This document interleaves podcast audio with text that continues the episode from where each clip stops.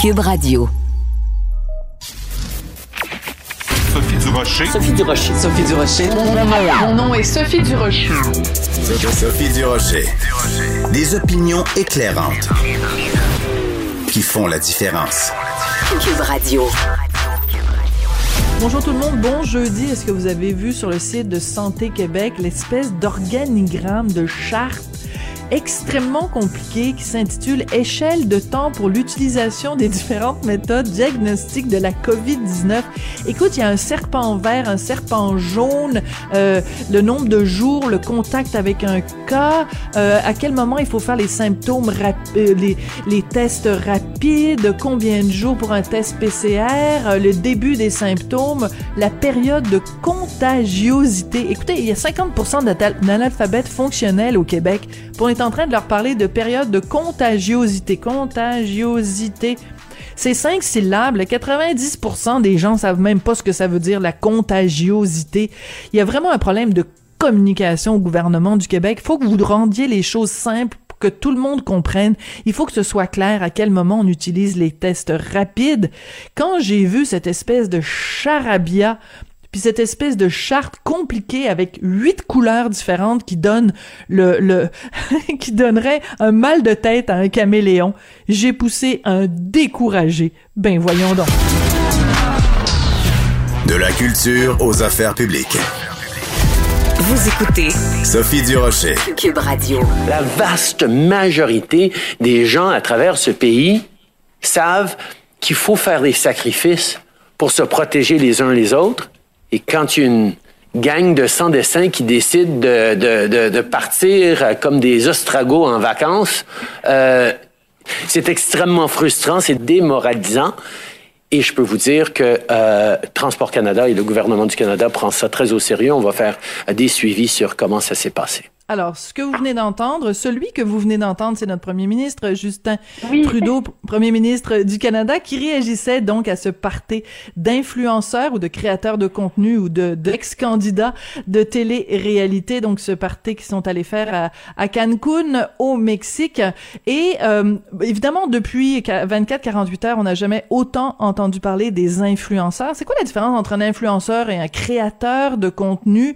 Euh, pourquoi autant de visibilité pour des gens qui ont participé à des télé-réalités. J'avais envie de parler de tout ça avec Claudie Mercier, qui est une fille qui a une tête sur les épaules. Elle est créatrice de contenu. Elle est extrêmement populaire sur les médias sociaux. Elle a participé à Occupation Double Afrique du Sud en 2019. Elle est au bout de la ligne. Claudie, bonjour. Allô, ça va bien? ben moi, ça va très bien. Et vous, Claudie, euh, vous êtes euh, euh, vous-même créatrice de contenu, ce qu'on appelle influenceuse. D'ailleurs, on va peut-être commencer par le début. C'est quoi la différence entre quelqu'un qui est influenceur et quelqu'un qui est créateur de contenu, Claudie? Ben, sincèrement, je pense que les deux vont un peu ensemble parce que même des fois, moi-même, je me dis influenceur, d'autres fois, je me dis créatrice de contenu. Mais tu sais, c'est certain que si on se focus juste sur la création de contenu, c'est tout ce qui euh, met euh, de l'avant, par exemple, des vidéos que tu vas créer sur YouTube, sur TikTok, tu vas faire des photos, tu vas créer du contenu pour des compagnies qui ont décidé de t'engager pour te payer. Euh, si, mettons, on va plus loin, c'est certain qu'un influenceur a le devoir, en fait, va influencer sa communauté.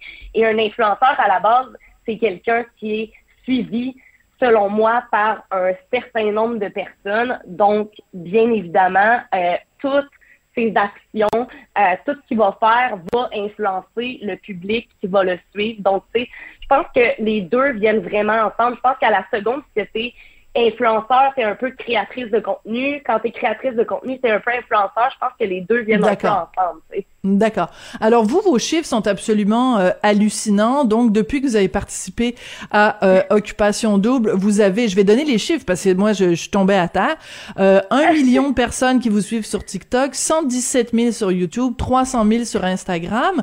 Quand vous voyez les gens qui ont fait le party euh, dans l'avion, qui sont allés euh, à Cancun. D'abord, euh, est-ce qu'on vous avait approché, Claudie, pour faire partie de ce voyage-là, ou est-ce que vous avez, vous, vous, faisiez pas partie du groupe? Juste nous situer par rapport à ce voyage-là. en fait, pas du tout. à la base, je, suis pas une fille de party. tout ce qui est partir de groupes comme ça, ça m'intéresse pas, puis surtout pas en temps de pandémie. Donc non, je ne me suis pas fait projet pour euh, aller à Tulum, Cancun, peu importe. Euh, reste que euh, reste que en fait, c'est pas c'est pas mon genre de place, c'est pas c'est pas c'est pas le genre de, de truc que je veux montrer sur mes plateformes. Puis je pense que personne devrait se vanter d'avoir été là. Personnellement, c'est mon avis. Puis je pense que plusieurs Québécois qui présentement sont de mon avis que les images qu'on a vues sont extrêmement choquantes, surtout en temps de pandémie où qu'on est supposé en fait euh, rester chez nous ou du moins respecter les règles de distanciation aussi avec le masque et tout.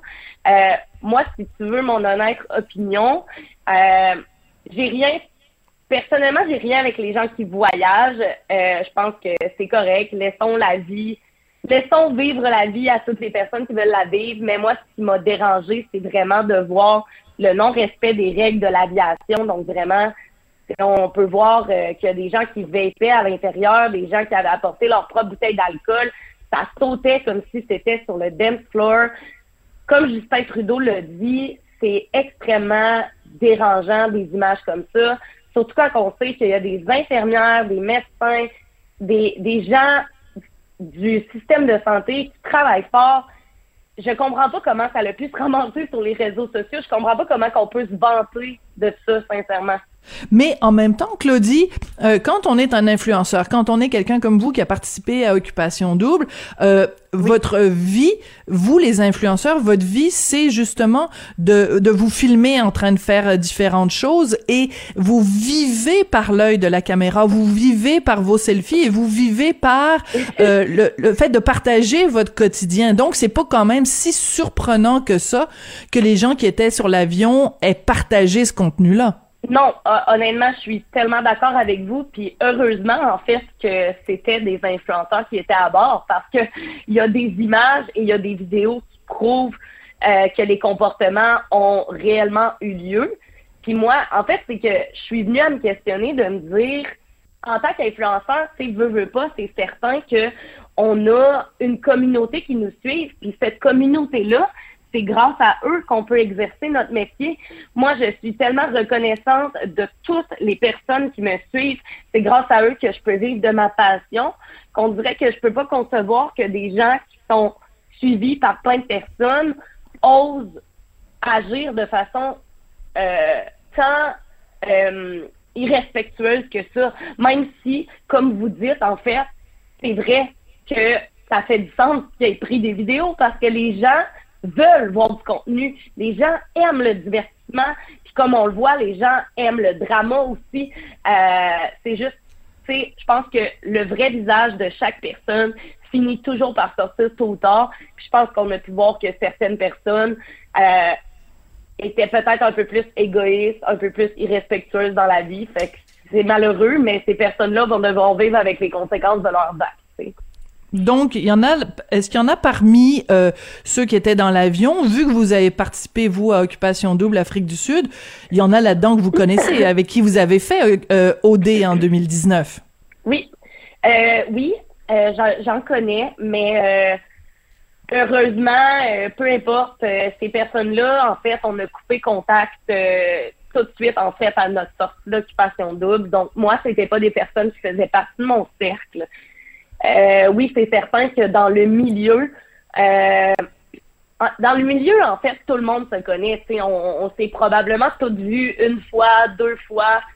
Euh, donc, c'est certain que ça peut apporter un certain malaise parce que tu, tu as déjà vu ces personnes-là, puis tu, tu vois, en fait, une autre facette de ces personnes-là. Donc, des mm. fois, c'est vraiment surprenant de se dire Oh my God, OK, je pensais pas que cette personne-là était comme ça.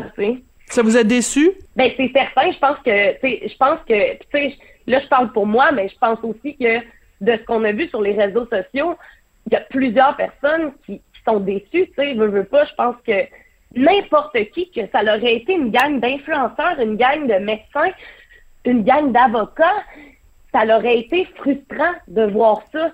Puis peut-être que justement, si ça avait été une gang de médecins, ils n'auraient pas pris de, de, de vidéos, fait que ça l'aurait pas apparu. Mais ce qui est le fun avec les influenceurs, c'est qu'on peut dresser un portrait global de la société.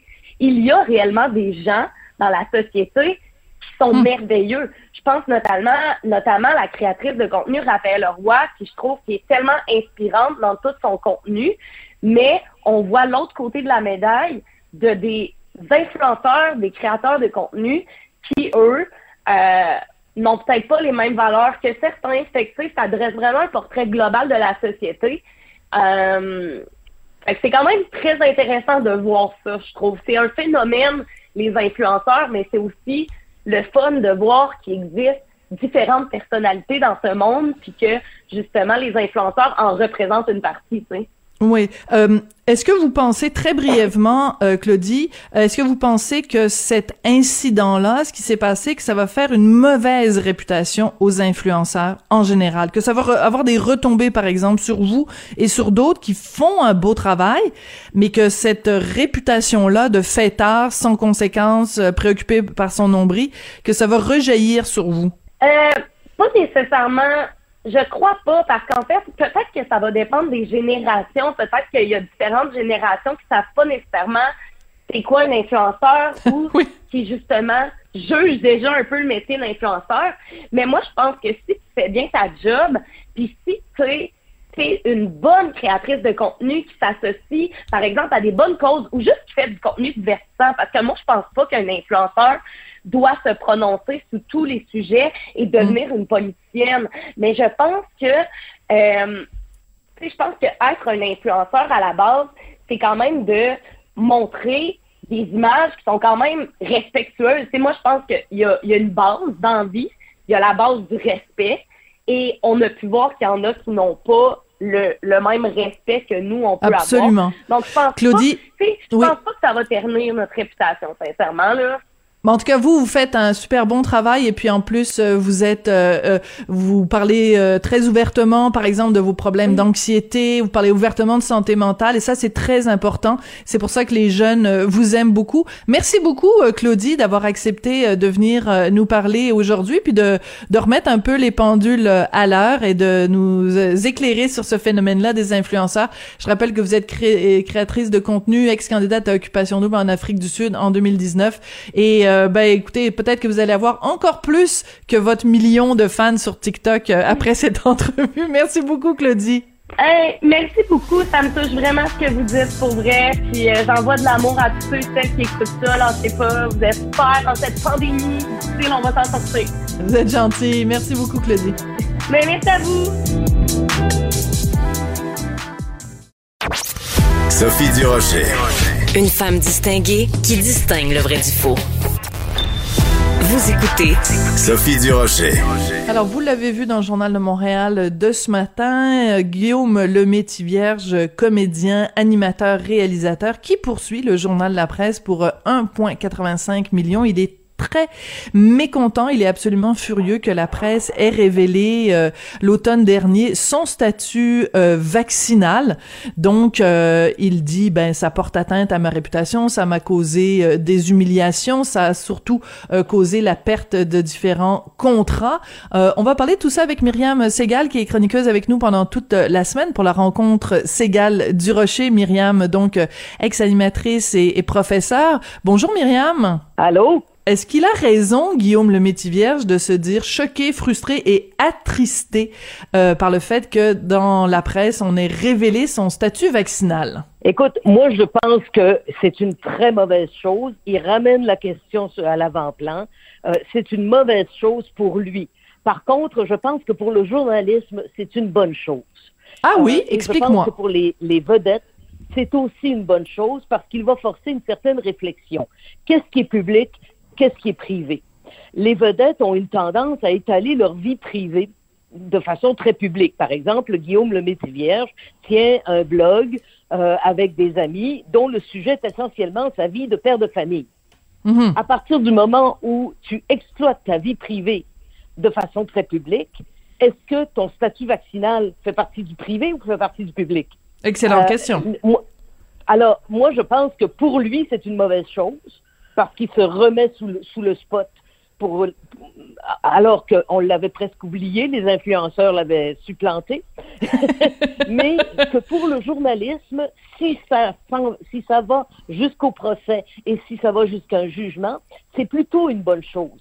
Parce qu'on va pouvoir clarifier, les tribunaux vont pouvoir clarifier qu'est-ce qui est public, qu'est-ce qui est privé. Oui, c'est une bonne chose, puis en même temps, Myriam, euh, ça va dépendre, c'est un petit peu un 25 sous lancé dans les airs, parce que, évidemment, ce jugement-là, si jugement il y a lieu, va faire jurisprudence, et euh, évidemment, nous, comme médias, si euh, le juge émet des règles très strictes, bon, on va se dire, bon, ben c'est un, un frein à la liberté d'expression médiatique. C'est En fait, la communauté journalistique, on fonctionne un peu toujours de la même façon. Si c'est un jugement en notre faveur, on est bien content. Si c'est un jugement qui restreint notre liberté d'action, euh, on, on, on, va la dénoncer. Donc, euh, faut faire attention à ce qu'on souhaite quand on est journaliste, euh, parce que ça va peut-être être plus de règles. et je pense aussi qu'il faut que les jeunes vedettes qu'on est en train de fabriquer à une vitesse VV prime par toutes sortes d'émissions de télé-réalité ou d'émissions plus, plus vertueuses, comme Star Academy, que j'aime beaucoup, je pense que toutes ces jeunes vedettes doivent réfléchir très tôt dans leur carrière à ce qui est privé et à ce qui est public. Mm. Euh, si tes, tes, relations de couple font la une des journaux et que tu l'étales, attends-toi à ce que le jour où ton couple va pas bien, ben ça fasse la une des journaux puis que ça te fasse de la peine. Oui, euh, c'est intéressant ce que tu dis, mais même la réflexion mm-hmm. que Guillaume le Vierge va euh, amène euh, par cette poursuite, est en soi salutaire. Je suis un peu inquiète cependant parce que c'est évident que le journal La Presse n'a plus les reins aussi solides qu'avant euh, et on risque fort de se retrouver devant une, euh, une entente hors cours dont les conditions sont confidentielles. Ça fait que tu sauras jamais qui a eu raison et qui a eu tort là-dedans. Oui, c'est possible que ça se règle en effet euh, hors, tu sais, en, en, privé et, que... J'aimerais ça, moi, qu'on clarifie les choses.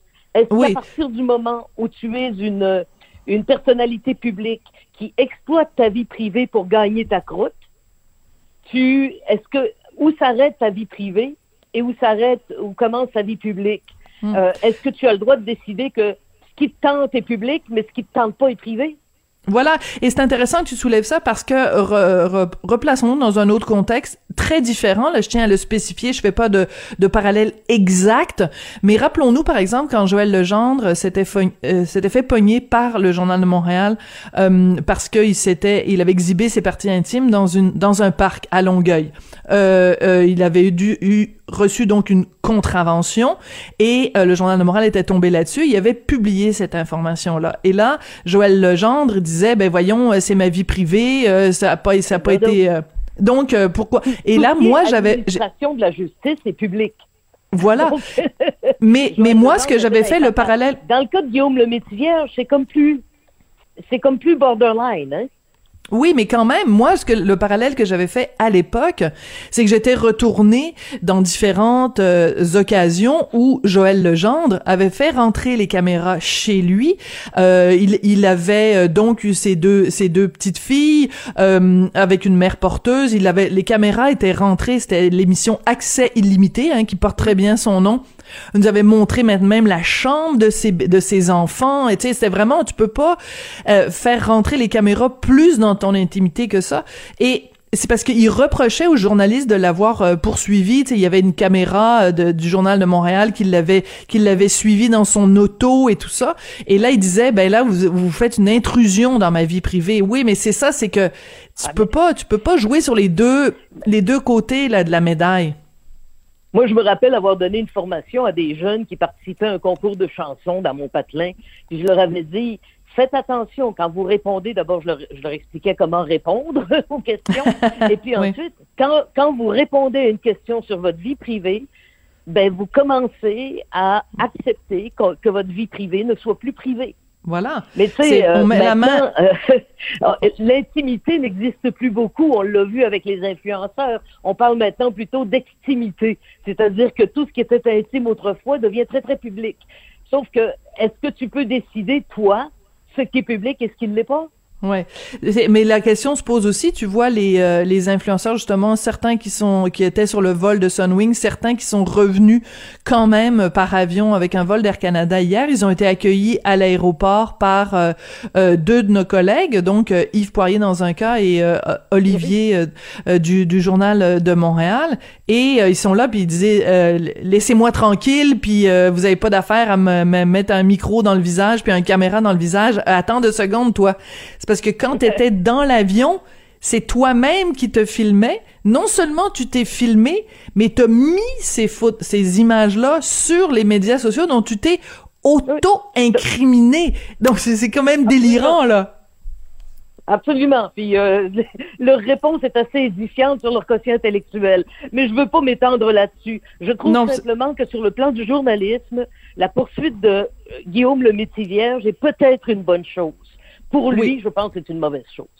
Oui, puis euh, tu as tout à fait raison de dire que on, on en parlait presque plus. En même temps, il y a eu quand même eu tout un sketch sur lui où il était extrêmement bien euh, imité par notre ami Guylaine euh, dans le- dans le bye bye. Donc, il était quand même un petit peu dans l'actualité. Mais tu sais, c'est c'est ce qu'on appelle aussi euh, l'effet Streisand. Euh, c'est en, en référence à Barbara Streisand. Il y a plusieurs, plusieurs, plusieurs années de ça. Il y avait un journal pas très connu qui avait euh, fait un reportage sur euh, une maison qu'elle venait de s'acheter et elle elle a poursuivi le journal en disant vous avez pas d'affaire de montrer des images de, de ma maison et de dire combien je l'ai payé. Sauf que personne n'avait vu passer le texte. Et donc elle en faisant une poursuite a fait en sorte que tout le monde est allé voir les images, tout le monde a su où elle habitait, tout le monde a su combien elle avait payé pour sa maison.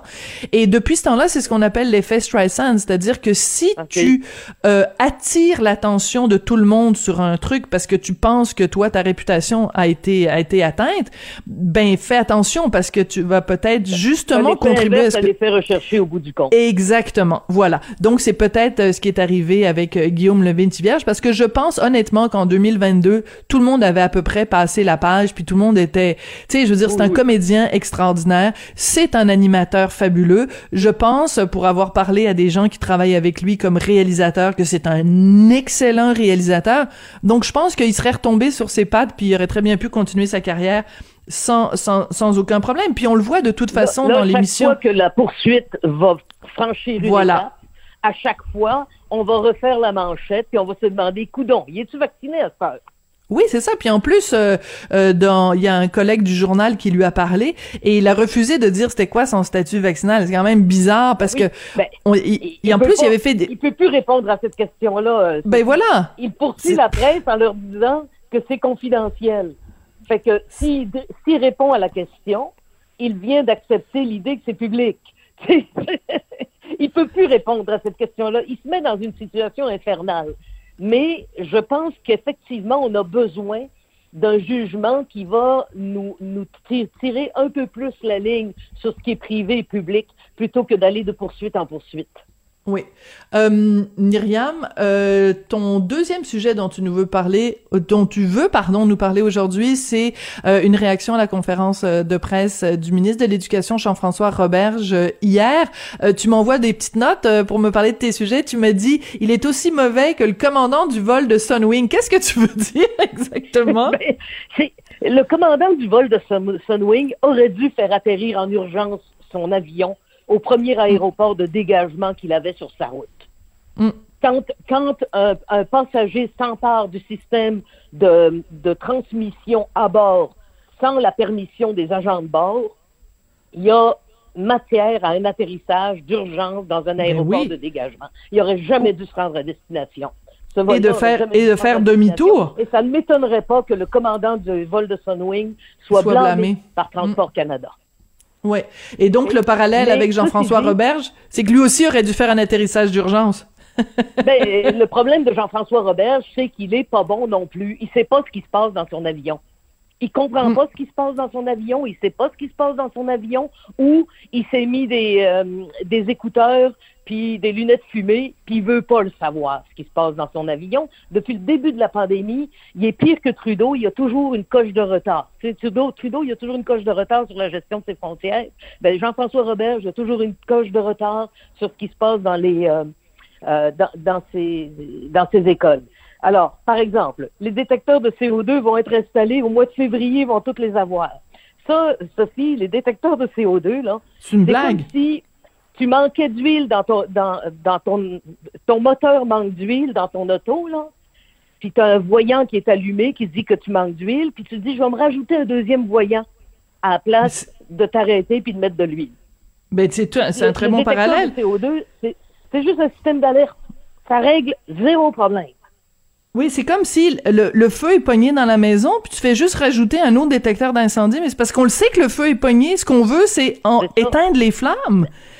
Et, et c'est pas ça qui fait du tout. va te dire qu'aussitôt, n'importe quel professeur va te dire qu'aussitôt qu'on démarre les systèmes de chauffage à l'automne, les maladies se répandent dans l'école euh, au- aussi bien que le vi- variant Omicron. Oui. C'est- euh, la ventilation dans les écoles, ça a toujours, toujours, toujours été un problème. Alors lui, ce qu'il fait, c'est qu'il rajoute des détecteurs de CO2, totalement inutiles. On le sait qu'il y a un problème, et ce qu'il faut régler, c'est le problème, pas le signalement du problème. Oui. Deuxièmement, les masques N95. Il laisse à côté de lui Horacio Arruda dire que les N95, oh, c'est pas si bon que ça, c'est dur à porter. Puis euh, les experts nous disent que c'est pas nécessaire pour les, euh, les écoles. Euh, Regarde, si les professeurs veulent des N95, donne-leur des N95. Les professeurs Exactement. sont précieux, ils sont rares, tu veux qu'ils restent au travail, donc tu leur donnes le matériel dont ils ont besoin pour travailler, point à la ligne. Alors, Tu comme sais- ministre d'Éducation, il peut très bien se redire face à la santé publique et dire, regarde Horatio, tu t'es gouré une première fois dans l'histoire des Mm. masques. Euh, mes professeurs veulent des mas- masques N95, on leur donne les masques N95, point à la ligne. Là aussi, je le trouve très, très, très mollasson. Sans compter qu'il a été euh, soporifique. J'ai failli m'endormir, moi. Pourtant, j'étais sur le bout de ma chaise pour l'écouter. Écoute, Et tu puis, sais ce que il j'ai fait ce matin? du calendrier qui me dérange beaucoup dans sa façon de Oui, c'est ça. le système scolaire. Il a veut absolument un retour le prochaine- 17 janvier. Ouais. Oui, le retour est officiel est le 17 janvier, mais il considère, si tu as bien écouté la conférence de presse, là, si, euh, si tu t'es pas endormi avant, là, euh, il considère que la semaine prochaine, du 10 au 17, donc les cinq jours de la semaine prochaine, sont considérés comme des jours de classe quand même. Parce que les élèves vont avoir du travail à faire à distance. Ça, là, ça, c'est pour maintenir artificiellement les 180 jours de classe obligatoires au calendrier scolaire du Québec. Et Mm. Sophie, je sais pas si tu t'es déjà amusée à faire ça. Moi, je l'ai fait pour mes enfants. Euh, à compter le nombre de jours de classe réels où ton enfant va à l'école au Québec. On est en Occident, probablement la juridiction où les enfants vont le moins à l'école. Ah oui, ah ça, je ne savais pas. Quand t'enlèves tous les, les Normalement, là, congés pédagogiques et tout ça, là. à 180 jours de classe, plus les congés pédagogiques, là, normalement, on est déjà limite. On est comme les États-Unis. Euh, en, Eu- en Europe, c'est 198. Au Japon, on n'en parle pas, c'est 230. Tu sais, euh, bon, c'est bon. Euh, mais euh, en plus de ça, la réalité, c'est qu'on utilise toutes sortes de petits moyens pour que des jours soient considérés comme des jours de classe alors qu'ils n'en sont pas. Par exemple, quand il y a un examen du ministère le matin et que les élèves vont pas en classe l'après-midi, c'est considéré comme un jour de classe Mm. complet. C'est Quand absolument les ridicule. te remettent le bulletin l'après-midi de, le- de, de- de ton enfant, c'est considéré comme un jour de classe. Alors, Donc, euh, c'est c'est vraiment trop peu. On va devoir s'équiter euh, là-dessus, Myriam, parce que c'est vraiment tout le temps euh, qu'on a. Mais euh, donc, euh, on, on- on regarde ça, mais c'est vrai que c'était extrêmement décevant, la conférence de presse du, du ministre de l'Éducation euh, hier. Euh, vraiment, on, on navigue dans le brouillard, c'est c'est absolument euh, hallucinant. Puis, euh, je comprends pas, il y a des spécialistes qui disent depuis des mois, je pense à Nima Machouf, je pense à Amir Kadir, je pense à plein d'autres, ventilation, ventilation, ventilation, ventilation. Il fait une conférence de presse, on était tous convaincus qu'il allait annoncer quelque chose pour les ventilations. Rien du tout, c'est absolument déplorable. Myriam, merci beaucoup, puis on se reparle euh, demain. Avertissement. Cette émission peut provoquer des débats et des prises de position pas comme les autres. Écoutez Sophie Durocher. Quand on se regarde, on se désole, quand on se compare, on se console. Au cours des prochaines semaines, j'ai envie de parler à des Québécois qui sont installés un petit peu partout à travers la planète pour voir comment ça se passe euh, chez eux dans leur euh, nouveau pays d'adoption. Puis on commence euh, aujourd'hui une, une entrevue avec Vincent Daigle, qui est un Québécois qui est installé en Suisse depuis plusieurs années, où il est, écoutez, son titre, c'est vraiment, là, on est vraiment en plein dans le sujet médical en cette période de pandémie. Il est coordinateur de la réponse médicale opérationnelle au centre opérationnel COVID du comté, du canton, pardon, de Vaud. En Suisse, il est au bout de la ligne. Monsieur Daigle, bonjour. Bonjour. Ça me fait très plaisir de vous parler. Euh, juste brièvement, avant qu'on rentre dans le vif du sujet, que vous nous racontiez comment ça se passe en Suisse, comment euh, un petit Québécois s'est retrouvé euh, coordonnateur de la réponse médicale en Suisse, Monsieur Daigle? Alors, c'est une longue histoire. Euh, moi, tout d'abord, je suis euh, de formation, euh, je suis infirmier. Et puis, je, suis arrivé en Suisse il y a 14 ans de cela. J'ai travaillé longtemps aux urgences. Et puis, de fil, d'un fil en aiguille, j'ai travaillé pour le médecin cantonal, qui est un peu la santé publique dans le canton de Vaud en Suisse. Et puis, je me suis retrouvé euh, étant donné que le COVID euh, prenait le pas sur tout ce qui se passe euh, en termes de santé publique, je me suis retrouvé propulsé, on va dire, dans cette gestion de crise. Incroyable. Et vous êtes originaire de quelle ville, de quel endroit au Québec? la région de Shawinigan.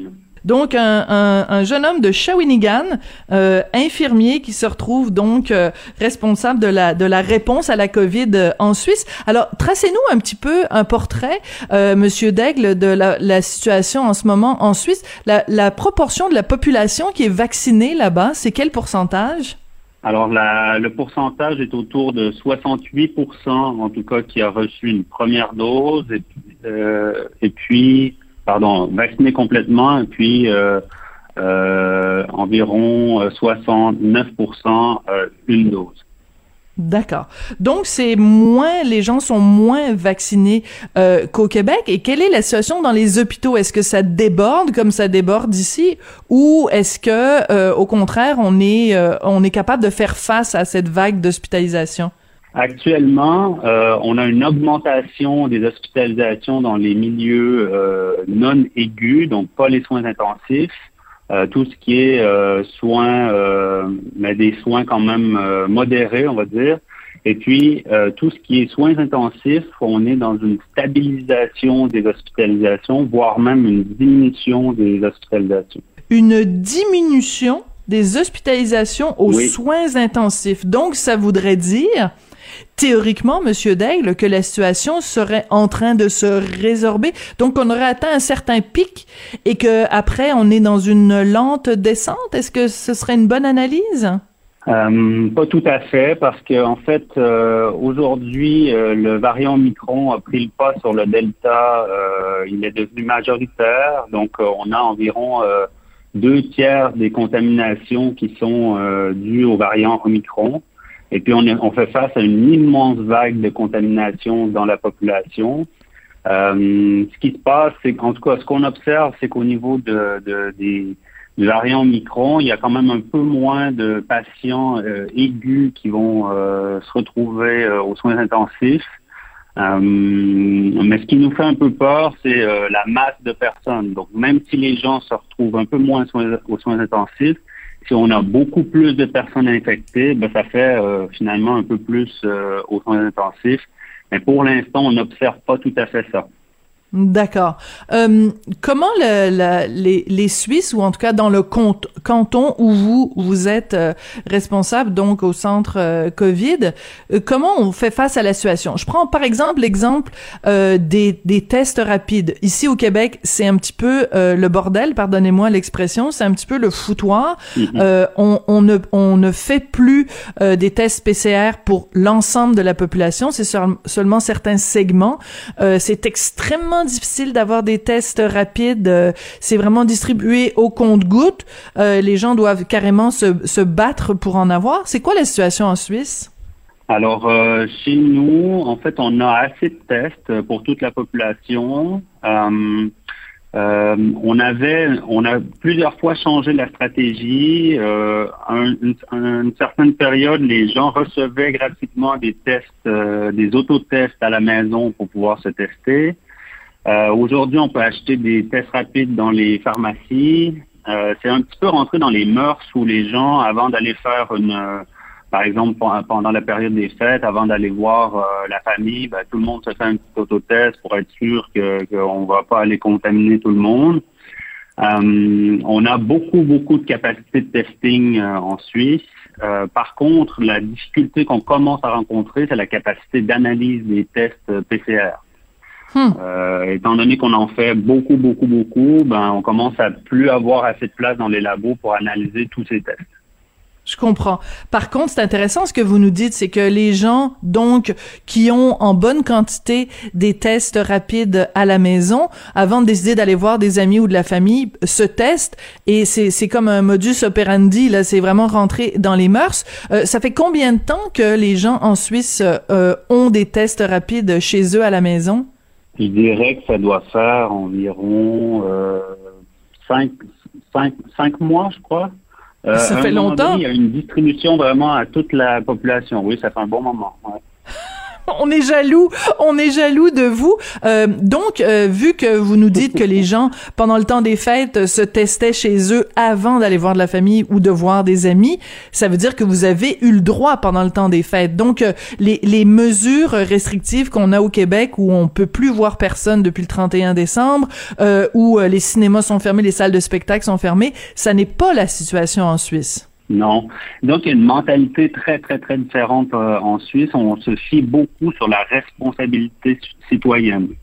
Donc, euh, on n'a absolument rien fermé. Par contre, le, le pass sanitaire euh, est assez fort. Donc, il y a plusieurs restrictions. On doit être ou vacciné ou guéri.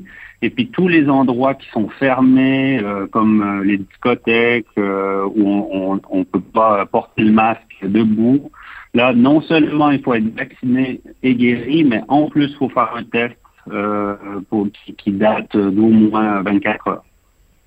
Ah oui, mais les discothèques sont ouvertes, c'est juste qu'il faut prouver euh, que dans, dans moins de 24 heures, on a fait le test. Et est-ce que c'est est-ce que le test rapide qu'on a à la maison est, est valide ou il faut que ce soit un test PCR certifié? Euh, un test rapide peut fonctionner, mais il faut que ça soit fait dans un test, euh, dans un centre de test euh, euh, certifié. Incroyable, c'est absolument fascinant. Et donc, le, la, la, vie au quotidien doit être assez agréable quand même. Ça veut dire que les restaurants sont ouverts, les cinémas sont ouverts, on peut recevoir de la famille. Donc, est-ce que vous sentez, vous n'avez pas ce sentiment de, de confinement qu'on a ici au Québec? Pas du tout. C'est vrai qu'on on, est assez privilégié. La Suisse euh, euh, partage euh, des frontières avec la France, l'Allemagne et puis l'Italie. Et puis donc, nos, nos, nos, voisins ne sont pas du tout dans la même approche. Hein. On a beaucoup plus de confinement dans les pays voisins. la Suisse, au fond, fondamentalement ne fait pas partie de, l'Union européenne. Donc, du coup, euh, on, a un, un, traitement un peu euh, différent, effectivement. Oui. Et euh, comment vous expliquez ça? Parce que vous nous parliez tout à l'heure, c'est très intéressant parce qu'évidemment, il y a tout une, un côté psychologique ou un côté comportemental aussi qui explique pourquoi dans certains pays ça marche mieux euh, que d'autres. Mais vous, votre explication, Monsieur Daigle, pour dire que, que, que la situation en Suisse est quand même bonne et qu'il y ait si peu de restrictions, c'est quoi votre explication? Euh, je crois qu'il y en a plusieurs. Euh, il y a certainement une question de moyens. Euh, la Suisse a quand même beaucoup de moyens, donc on peut facilement déployer des tests, facilement déployer de, la vaccination, euh, facilement déployer des, des, organes de testing proches des discothèques, proches des festivals, etc. Et puis on ajuste constamment cette ces, droits, on va dire, en fonction de, l'épidémie. Et puis c'est vrai que les, j'ai envie de dire que la population joue beaucoup le jeu euh, et puis suit quand même assez bien les, règles qui se mettent en place. Ouais. Donc, euh, excusez-moi, juste pour être bien sûr de comprendre, vous nous avez dit par exemple, autour des discothèques, quand il y a, mettons, euh, une discothèque est ouverte ou qu'il y a un festival, il y a quoi? C'est quoi? Des unités mobiles de tests rapides qui sont déployées euh, autour de ces, de ces lieux-là? C'est ça, ouais. Génial! Ben écoutez, je vais essayer de vous trouver le numéro de téléphone de Christian Dubé.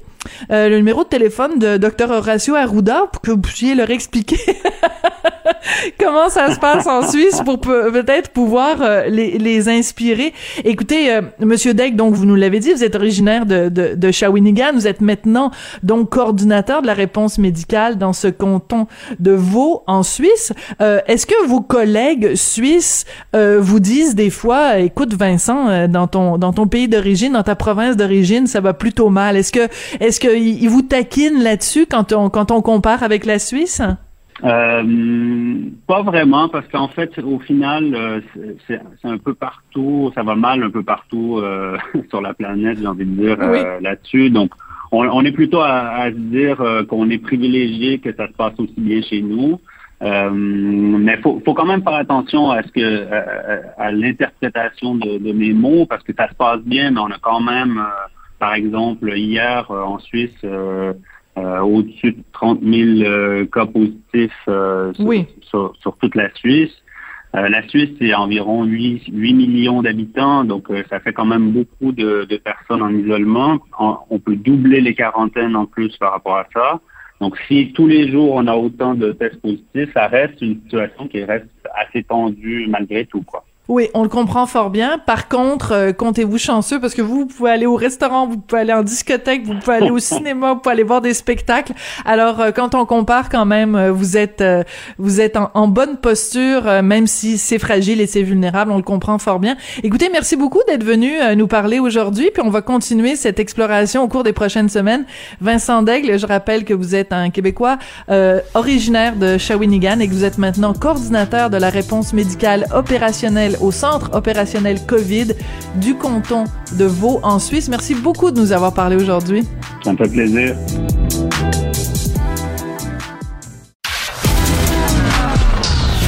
De la culture aux affaires publiques. Vous écoutez Sophie Durocher, Cube Radio.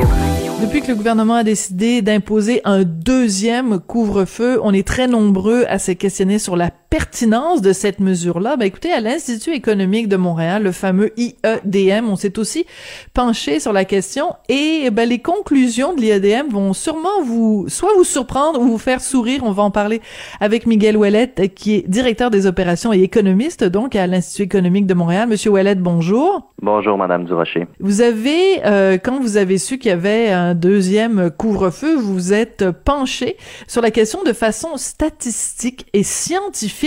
Euh, pourquoi vous avez décidé de faire des analyses sur les effets du couvre-feu? Ben, en fait, on aurait aimé ça le faire bien avant, mais malheureusement, on n'avait pas les données. On le sait, au début, euh, le premier couvre-feu, on n'avait que euh, quelques semaines, mois, donc c'était vraiment difficile pour nous de faire une analyse. Mais maintenant qu'on est en 2022, on a vraiment accès à des données journalières depuis 2020. Donc, l'analyse était possible. Donc, on a tenté de jouer un peu aux, avocats du couvre-feu, sans le salaire d'avocat qui vient avec, en créant divers scénarios avec des modèles économétriques pour tenter de justifier cette mesure-là. Donc, si on compare le Québec aux autres provinces, on peut voir certaines tendances qui sont euh, similaires quant au nombre de cas, couvre-feu ou non, Toutefois, ça, c'est une simple analyse descriptive, puis ça passe pas le test de la rigueur statistique. Donc, c'est pourquoi on a utilisé divers modèles économétriques, par exemple des effets fixes autorégressifs, qui isolent, eux, l'effet du couvre-feu. Puis dans chacun des scénarios qu'on a fait, même si on prenait les hypothèses les plus prudentes possibles, on arrivait toujours à la conclusion que le couvre-feu n'avait aucun effet sur le nombre de cas. OK, donc on va le répéter, Monsieur Ouellette, parce que je veux, je veux pouvoir véhiculer ce message-là en boucle, le faire rouler 25 fois par jour s'il le faut. Le couvre-feu n'a aucun effet sur le nombre de cas. Effectivement, aucun effet. On a testé divers scénarios, plusieurs modèles économétriques, puis honnêtement, on y a été de bonne foi. On s'est dit, on veut prouver que le couvre-feu fonctionne, on veut le prouver scientifiquement. On n'est pas, on n'est pas arrivé à cette conclusion-là. Puis ensuite aussi, on a regardé les études qui étaient utilisées pour justifier le couvre-feu, que euh, le gouvernement et certains groupes utilisent, ça provient de pays comme la Jordanie et l'Inde, qui sont quand même difficilement comparables avec le Québec.